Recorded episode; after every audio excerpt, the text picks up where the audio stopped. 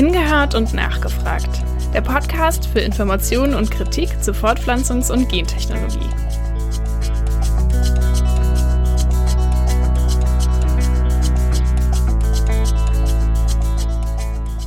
Hallo, mein Name ist Swantje und ich bin Pia. Ich bin die Vorständin vom Genethischen Netzwerk und ich habe mich heute von Pia einladen lassen, äh, um ihr ein paar Fragen zu stellen. Und zwar soll es um Gentechnik gehen. Und es soll vor allem ein Podcast werden vom Genethischen Netzwerk, der euch aufklärt über die Arbeit vom Genethischen Netzwerk. Die ist nämlich vor allem zu Gen- und Reproduktionstechnologien äh, im Bereich Medizin, aber auch im Bereich Landwirtschaft. Und in den ersten drei Folgen wollen wir vor allem über Gentechnik und über Klimawandel reden, was haben Gentechnik und Klimawandel miteinander zu tun und was es vielleicht für andere Möglichkeiten auch noch gibt. Und das werden wir auch alles bei uns auf der Seite vom Genetischen Netzwerk verlinken und alle Informationen findet ihr unter diesem Podcast dazu. Und jetzt habe ich schon super, super weit ausgeholt und will aber Pia nochmal fragen, dass du das gut zusammenfasst. Was ist denn jetzt dieses genethische Netzwerk sonst noch so? Danke, Svante, für die Einführung. Wir sind ein kleiner Verein in Berlin. Uns gibt es seit 1986 und wir machen hier kritische Wissenschaftskommunikation. Das heißt, in unserem Fall, wir verfolgen die komplexen Entwicklungen mit, die es in Bio, in Gen und in Reproduktionstechnologien gibt und arbeiten diese dann kritisch für die Öffentlichkeit auf. Und das Ganze machen wir hauptsächlich in unserem Fachmagazin, dem Genethischen Informationsdienst, kurz GIT, den wir viermal im Jahr rausgeben und der sozusagen das Herzstück unserer Arbeit ist. Und jetzt wollen wir das Ganze für euch auch hörbar machen. Jetzt gibt es endlich was mündlich. Juhu! Ja. Ich habe mir auch abgespeichert, dass ähm, ja, es vor allem kritische Wissenschaftskommunikation ist, weil oft ist das ja auch die Brücke und damit habt ihr vor allem auch mein Herz gewonnen, dass man dass es neue Forschung zu bestimmten Themen gibt und sie ist einfach unsagbar kompliziert geschrieben und man weiß eigentlich gar nicht so genau, wie man die Themen jetzt gut ja in eine in Anführungsstrichen Populärwissenschaft bringen kann und Genau. Das ist auch gar nicht so einfach. Es ist auch nicht leicht, genau. Und dieser Podcast soll natürlich jetzt so der erste Schritt dazu sein. Und ähm, Genau, bevor wir jetzt über Gentechnik und vor allem auch Gentechnik in der Landwirtschaft reden können und bevor sich überhaupt Menschen ihre Meinung bilden können, ist es ja immer total schön, mit Definitionen anzufangen. Daher, Pia, was ist denn jetzt Gentechnik? Ganz allgemein versteht man unter Gentechnik gezielte Eingriffe in die DNA von Lebewesen. Dabei wird die DNA verändert und es entstehen sogenannte GVO, also gentechnisch veränderte Organismen. Und ähm, die eine oder andere erinnert sich vielleicht ja noch an diese transgene Maislinie, die in den 90ern von Monsanto entwickelt wurde, das wäre so ein ganz klassisches Beispiel für den Einsatz in der Pflanzenzüchtung. Aber es wird eben auch in der Medizin angewendet, also nicht nur in der Landwirtschaft. Mm, wenn wir über die Anwendung in der Landwirtschaft sprechen, dann sprechen wir auch von grüner Gentechnik oder von Agrogentechnik. Und äh, genau, da wird dann zum Beispiel versucht, ähm, Nutzpflanzen mit nützlichen Eigenschaften auszustatten, also beispielsweise mit Herbizidresistenzen. Ganz grob lassen sich außerdem unterscheiden ähm, alte bzw. klassische Gentechniken und neuere bzw. neue Gentechniken und Genome Editing. Und äh, zu diesem Genome Editing werden wir heute auch noch ein bisschen was hören und dazu zählt eben auch CRISPR-Cas. Und was, was genau wird bei diesen älteren Gentechniken gemacht und ja, was sind da Prinzipien? Ja, bei den älteren Gentechniken werden artfremde Gene, also die Gene eines anderen Organismus, einer anderen Art, in das Erbgut von zum Beispiel einer Pflanze eingebracht. Ich bleibe jetzt mal bei einem Beispiel aus der Pflanzenzüchtung, um, um eben gewünschte Eigenschaften zu bekommen. Und ähm, so eine Pflanze nennt sich dann, oder das Produkt nennt sich dann Transgen.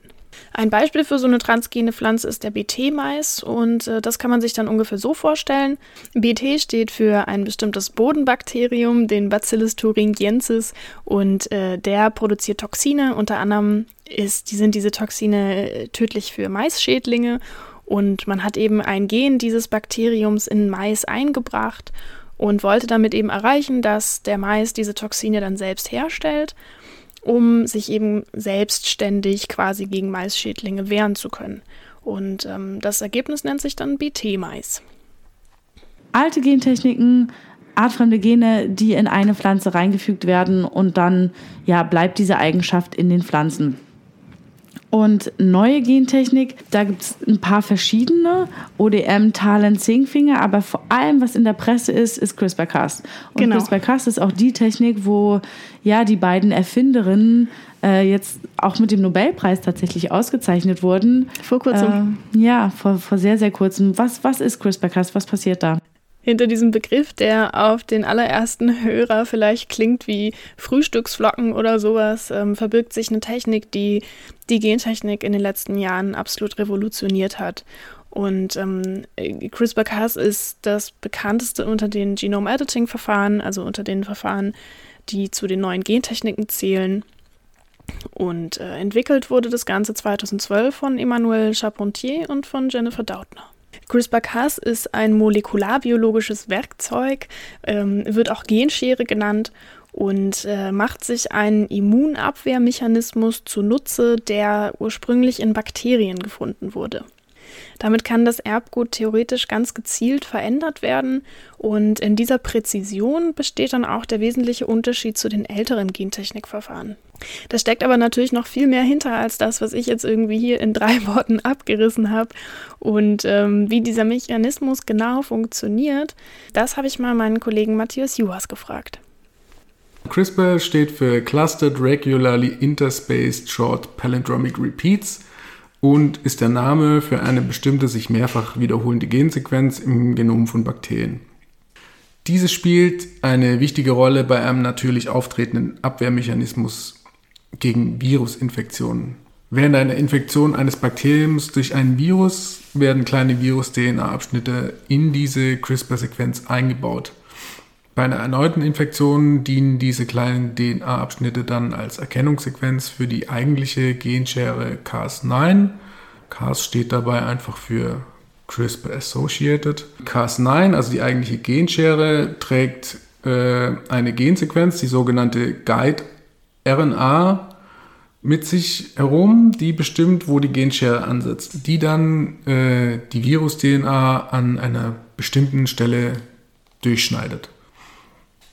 Die Bakterien können sich dadurch, ähnlich wie bei einem Immunsystem beim Menschen sozusagen, merken, von was für einem Virus sie in der Vergangenheit schon mal infiziert wurden und können diesen dann sehr wirkungsvoll bekämpfen.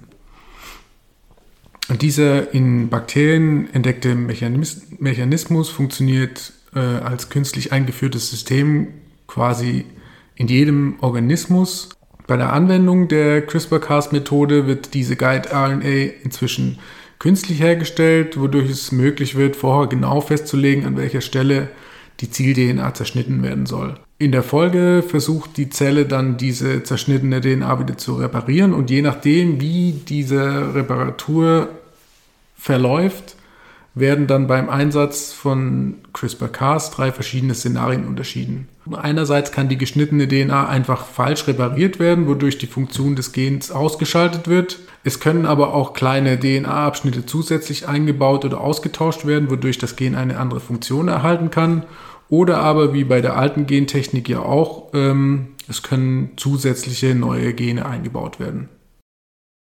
Eine Sache, die alte und neue Gentechnik ja auf jeden Fall gemeinsam haben, ist, dass sie äh, in der Presse ethisch, politisch, ökonomisch groß diskutiert werden. Absolut. Immer. In Deutschland haben alle gegen Gentechnik äh, gestimmt. Keiner möchte Gentechnik essen. Ähm, genau. Und was ist jetzt bei CRISPR-Cas? Wo, wo bewegen wir uns da mit den Diskussionen? Was sind ähm, ja, was sind die großen Kritiken, die da gerade laut werden und was, was auch, was ist das Positive? Also zuallererst, viele Versprechen erinnern an die Versprechen, die auch schon im Zuge der klassischen Gentechniken gemacht wurden, ähm, die da nicht erfüllt wurden. Um, ähm, stattdessen beschränkt sich das Ganze im Prinzip auf Pflanzen mit zwei Merkmalen, also mit ähm, Giften gegen Insekten und mit Resistenzen gegen Herbizide. Ich hatte ja vorhin schon kurz von dem BT-Mais gesprochen. Das ist so ein Beispiel für eine Pflanze, mit äh, Giften gegen Insekten. Und äh, genau, die Entwicklung dieser neuen Technologien hat jetzt eben so einen erneuten Hype ausgelöst um den Zugriff auf Genome. Und die Basis der erneuten Versprechen ist eben, dass jetzt nicht mehr verändert wird, sondern äh, tatsächlich präzise umgeschrieben. Denn Diese neuen Gentechniken gelten eben als deutlich präziser als ihre Vorgängerinnen. Ob das tatsächlich so ist, ähm, da gucken wir später noch mal kurz rein. Aber jetzt vielleicht erstmal zu den möglichen Anwendungsbereichen. Versprochen werden sich da insbesondere Anwendungen in so drei Bereichen, wenn es jetzt um die Pflanzenzüchtung geht.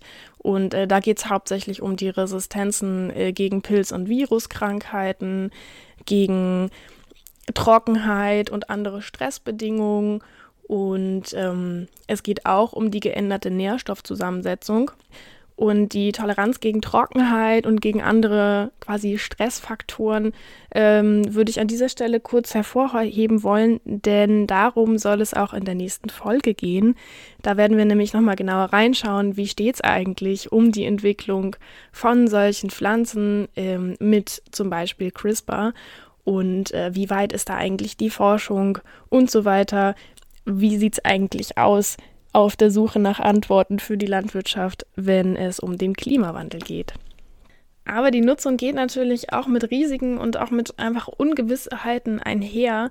Und ähm, da gibt es ganz viel zu, zu sagen. Ich werde euch jetzt einfach mal so ein paar Dinge raussuchen. Da gibt es natürlich noch mehr und da kann man noch sehr viel mehr zu sagen ähm, und auch zu lesen.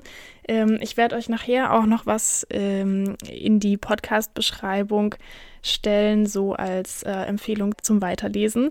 Aber jetzt vielleicht erstmal zum Technischen, denn diese Techniken sind natürlich fehleranfällig ähm, und präzise heißt in dem Zusammenhang trotzdem nicht sicher, denn es können Fehler passieren, unbeabsichtigte Veränderungen im Genom, wenn sie zum Beispiel an unvorhergesehenen Stellen schneidet, die CRISPR-Cas-Schere. Und auch wenn wir in den Bereich Umwelt- und Verbraucherinnenschutz schauen, gibt es da einiges, was man da kritisch sehen muss.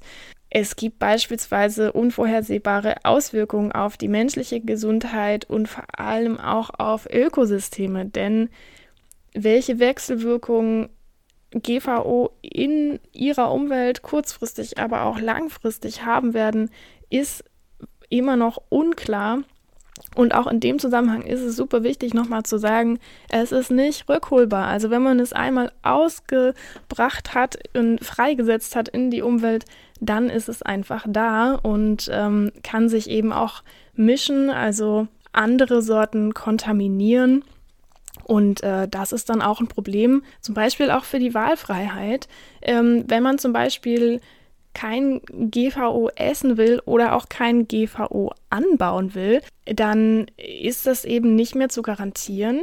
Also nochmal zusammenfassend, Fehleranfälligkeit, Risiken im Bereich Umwelt- und Verbraucherinnenschutz, Gesundheit und eben die Tatsache, dass es nicht rückholbar ist, und äh, genau, deswegen ist es für uns auch als genethisches Netzwerk immer super wichtig zu sagen, wir müssen uns damit wirklich vorsorgend auseinandersetzen. Und äh, das ist vielleicht auch schon das Stichwort, das Vorsorgeprinzip. Und dieses Vorsorgeprinzip äh, besagt eben, dass bei der Einführung von neuen Techniken vorsichtig vorgegangen werden muss, dass sich fehlendes Wissen über Risiken ähm, angeeignet werden muss und eben wo nötig auch vorsorgende Maßnahmen getroffen werden müssen, zum Beispiel zum Schutz von Umwelt, aber eben auch der menschlichen Gesundheit. Und die europäische Gesetzgebung zu Gentechnik folgt auch diesem Vorsorgeprinzip, ähm, anders zum Beispiel als in den USA. Und in Europa ist es so, dass im Rahmen eines Zulassungsverfahrens eine umfangreiche Risikobewertung durchgeführt werden muss, ähm, bevor überhaupt entschieden wird, ob eine Pflanze freigesetzt werden kann oder nicht. Es gilt außerdem eine Kennzeichnungspflicht, das heißt, äh, GVO müssen als solche gekennzeichnet werden und ähm, erkennbar sein und dass diese relativ strengen Regeln ähm, auch für die neuen Gentechniken gelten. Das hat der Europäische Gerichtshof 2018 entschieden. Und äh, das ist, finde ich, ist eine super Überleitung zu unserer politischen Ebene, ähm, die ich hier in meinem kleinen Monolog auch noch äh, unterbringen möchte. Denn um die Regulierung dieser neuen Gentechniken wird sich äh, sehr aktuell sehr kontrovers gestritten und äh, da werde ich euch jetzt gleich noch einen kleinen Einblick reingeben. Also vorneweg, in der EU haben wir eine strenge Regelung zu Gentechnik im Vergleich zu anderen Ländern wie beispielsweise den USA. Und ähm, zu den neuen Gentechnikverfahren gab es 2018, habe ich ja gerade schon gesagt, äh, ein EuGH-Urteil, also ein Urteil des Europäischen Gerichtshofs zu den neuen Gentechniken, das eben besagt, dass sie zu Gentechnik gehören und äh, entsprechend reguliert werden müssen, ähm, was wir als genethisches Netzwerk neben vielen anderen auch äh, sehr begrüßen und äh, auch weiterhin darauf bestehen, dass es so bleibt. Ähm, aber das sehen eben nicht alle so. Unsere Position dazu ist zu sagen, ja, Regulierung ist gut. Regulierung muss für alle Gentechnikverfahren gelten und so eben auch für CRISPR-Cas. Ähm, denn nur so sind die Entwicklungen auch überprüfbar. Es gibt ein, äh, nur so kann das Vorsorgeprinzip eingehalten werden, so nach dem Motto Better safe than sorry. Und ähm, es gewährleistet eben auch Rückverfolgbarkeit die Wahlfreiheit für LandwirtInnen, aber eben auch für VerbraucherInnen. Und äh, das geht eben nur, wenn wir da eine Regulierung haben. Und äh, die wollen wir unbedingt aufrechterhalten. Aber das sehen eben nicht alle so. Ähm, die BefürworterInnen der neuen Gentechniken sagen zum Beispiel, nee, wir wollen diese EuGH-Entscheidung gar nicht akzeptieren. Wir finden zum Beispiel die Gesetze zu Gentechnik total überholt. Ähm, CRISPR ist doch gar nicht Gentechnik in dem Sinne und äh, muss entsprechend auch nicht reguliert werden und ähm, ist doch eh auch viel sicherer als alte Techniken. Genau, und fordern zum Beispiel genomeditierte Pflanzen von Gentechnikvorschriften auszunehmen, wenn sie zum Beispiel keine artfremden Gene ähm, eingefügt bekommen haben. Also äh, eine ganz andere Position, die eher dafür plädieren, ähm, genau, das Ganze aufzuweichen, die Regulierung ein bisschen zu lockern oder auch ganz abzuschaffen. Die Technologie bedeutet aber natürlich eine enorme Herausforderung und auch Verantwortung für alle Beteiligten und deshalb sollten hier auch unbedingt klare Grenzen gesetzt werden. Ähm, außerdem gibt es natürlich auch viele gute Gründe, ohne Gentechnik Landwirtschaft zu betreiben. Und auch zu diesen Gründen werden wir natürlich in den nächsten Folgen noch ein bisschen was hören. Ja, es gibt natürlich strenge Verordnungen, wenn mit Gentechnik gearbeitet wird. Also könnte ja auch ein Interesse daran liegen, ähm, ja, dass es nicht als Gentechnik gesehen wird, damit eben es schneller in Verkehr gebracht werden kann, gentechnisch veränderte Pflanzen. Klar, man sieht das zum Beispiel ähm, in Ländern, in denen nicht so stark oder gar nicht reguliert wird, beispielsweise in den USA. Ähm, da wird nämlich fallweise vorgegangen. Das heißt, neue Pflanzen werden von den Behörden vorab geprüft, ob sie eine gewöhnliche, als, als gewöhnliche in Anführungszeichen Züchtung anzusehen sind oder ob sie unter die jeweiligen Gentechnikbestimmungen fallen. Und ähm, zahlreiche Pflanzen, die sich da in der Entwicklung befinden, wurden schon als nicht GVO klassifiziert. Ähm, da zählen Weizensorten dazu, Sojabohnen, Mais. Ähm, und da gehen natürlich äh, die Dinge deutlich schneller ähm, eben weil sie sich nicht an diese besonderen Regeln halten müssen. Ähm, die gelten dann nicht bei Freilandversuchen und die gelten auch nicht beim kommerziellen Anbau. Und äh, klar, das ist natürlich dann interessant. Aber, und das sagen wir auch als genethisches Netzwerk immer wieder, äh, wir brauchen eben ganz dringend dieses Vorsorgeprinzip, ähm, was eben gewährleistet, dass die Dinge, dass diese Pflanzen vorher geprüft würden, dass sie eben auch einfach auf dem Schirm bleiben können. Ähm, durch diese Gesetze, denn wenn sie, wenn es diese Regelung nicht gäbe, dann wäre das auch alles unsichtbar. Also wenn man sich mal überlegt, in den USA werden Sachen einfach entwickelt und auf den Markt gebracht, ohne dass es eine Möglichkeit gibt, diese Dinge auch überhaupt zu überprüfen oder langfristig auch zu beobachten, weil man das eben auch mitunter gar nicht weiß. Das ist nämlich auch nochmal so ein Ding bei den neuen Gentechniken. Äh, mitunter sind die ähm, entwickelten Pflanzen gar nicht mehr so leicht nachweisbar als GVO.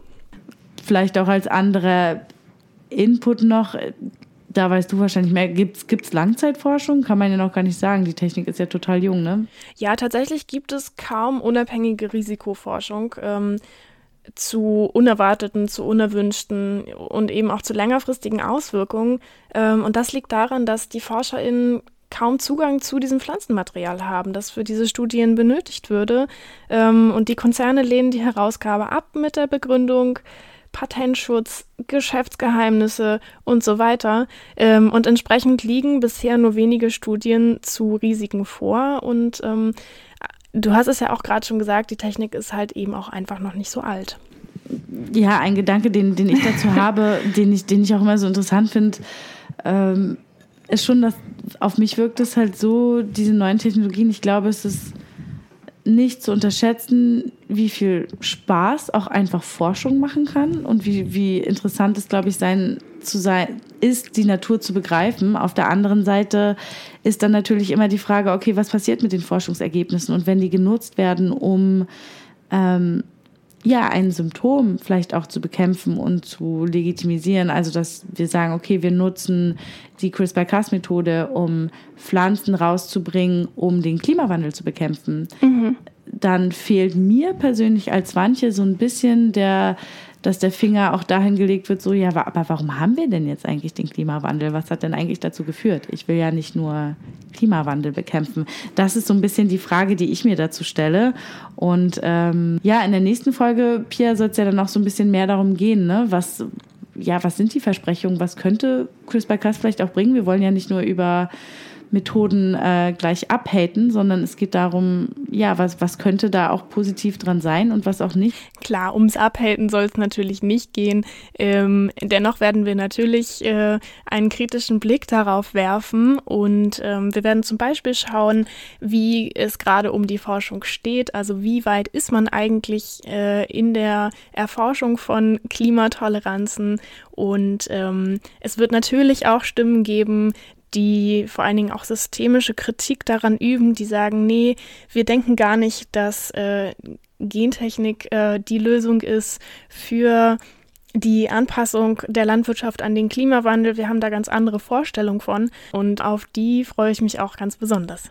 Bleibt eigentlich jetzt nur zu sagen, ähm, wir hoffen, dass so ein bisschen CRISPR-Cas, Genome Editing, dass es da jetzt klingelt und ihr so ein bisschen mehr mit diesen Begriffen anzufangen wisst und dass so ein bisschen die Vorfreude da auf, auf einfach einen Diskurs auch gekommen ist und dass es natürlich auch wichtig ist, selber nochmal nachzulesen. Deshalb findet ihr ein paar Links zu Quellen unter diesem Podcast, wo ihr natürlich auch nochmal nachschauen könnt bei Interesse und ansonsten klicken für die nächste Folge und neugierig bleiben.